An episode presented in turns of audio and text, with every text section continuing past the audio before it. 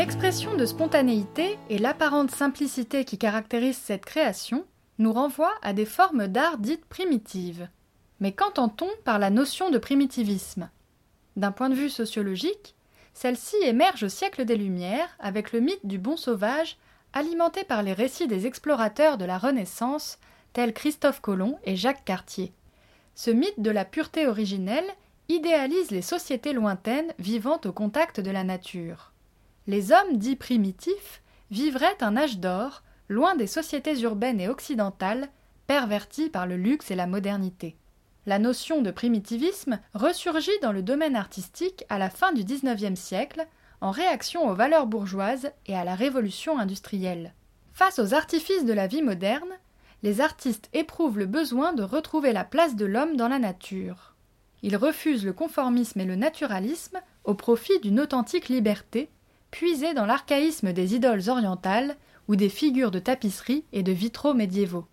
Les peintres italiens de la pré-Renaissance font figure de maîtres primitifs dont on admire les lignes pures et les formes synthétiques. En un mot, la simplicité d'exécution. Les civilisations lointaines, d'Afrique, d'Amérique et d'Océanie, suscitent un intérêt croissant de la part des Européens. Ils explorent ces territoires méconnus en quête de l'essentiel. 1878 marque l'inauguration du premier musée d'ethnographie à Paris, au Trocadéro.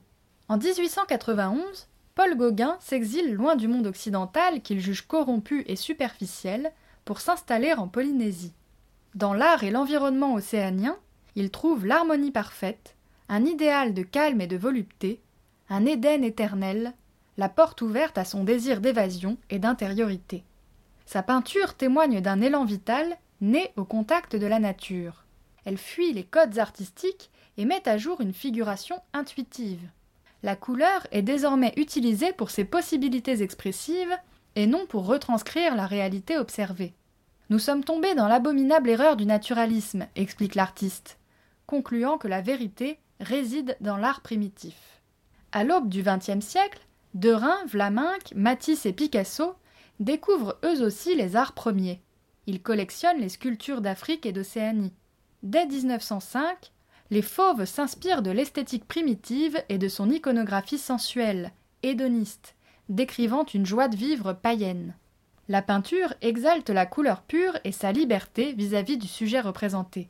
Les expressionnistes allemands se passionnent également pour l'idéal primitiviste à travers des sculptures grossièrement taillées et des gravures sur bois illustrant des nus dans la nature. Les lignes épurées, les contours tranchants et les formes géométrisées emprunte à l'art africain et océanien. Émile Nolde est l'un des principaux représentants de l'expressionnisme autour de 1906. Tout ce qui est primitif et qui appartient aux éléments captive mon imagination, dit-il. Son tableau Danse autour du veau d'or représente un pur moment d'extase, au-delà de la raison et du savoir. Une pulsion primale se dégage de la danse exercée par trois femmes aux pieds nus, les yeux clos, plongées dans une sorte d'adoration mystique. Les premières années du XXe siècle marquent une véritable effervescence de l'avant-garde artistique.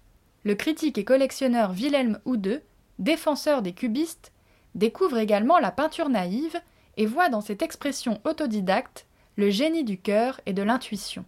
Il qualifie alors les naïfs de primitifs modernes. Leur figure de proue est le fameux douanier Rousseau, dont les paysages luxuriants évoquent la vision arcadienne de Gauguin, sa recherche d'un paradis perdu. Plus tard, au cours des années 40, l'art brut et le mouvement Cobra favorisent un art de l'instinct et de la révolte. Défini par Dubuffet en 1945, l'art brut désigne des ouvrages au caractère inventif et spontané, exécutés par des personnes indemnes de culture artistique. L'adjectif ici utilisé souligne l'hostilité de Dubuffet à l'égard des poncifs bourgeois et de l'intellectualisme dominant. L'artiste brut ne connaît pas les circuits académiques. Sa figuration naïve dépasse les conventions en s'inspirant des formes d'art primitifs et populaires comme le dessin d'enfants et le graffiti. L'art brut fait également place aux créations des malades mentaux, à l'imaginaire foisonnant. En 1920 déjà, le directeur de la clinique d'Heidelberg, en Allemagne, indique vouloir réunir de ses patients des griffonnages en tout genre, y compris de qualité primitive. Chez Dubuffet, La matière même est source de création. Lourde, terreuse, enrichie de griffures, de grattages, d'incisions, elle libère une énergie intense.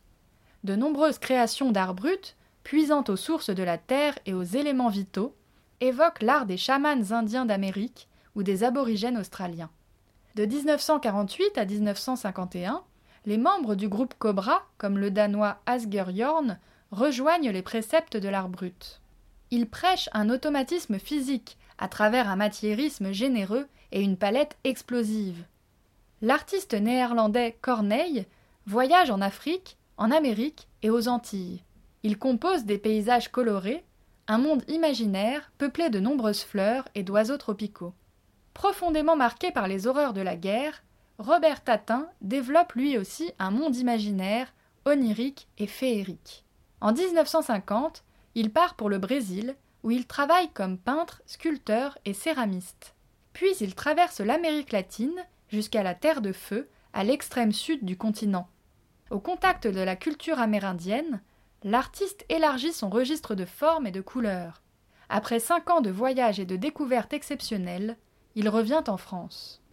Installé à Cossé-le-Vivien, en Mayenne, Tatin se lance en 1962 dans la construction de sa Maison des Champs, une œuvre monumentale ancrée dans la nature. Ses murs sont ornés de bas-reliefs de ciment coloré représentant des héros et créatures légendaires, géants et dragons, symboles d'un langage universel, au carrefour de toutes les civilisations. Exemple d'architecture naïve et d'art brut, ce monument devenu musée évoque l'extravagant palais idéal du facteur cheval, construit à Haute-Rive dans la Drôme près d'un siècle auparavant.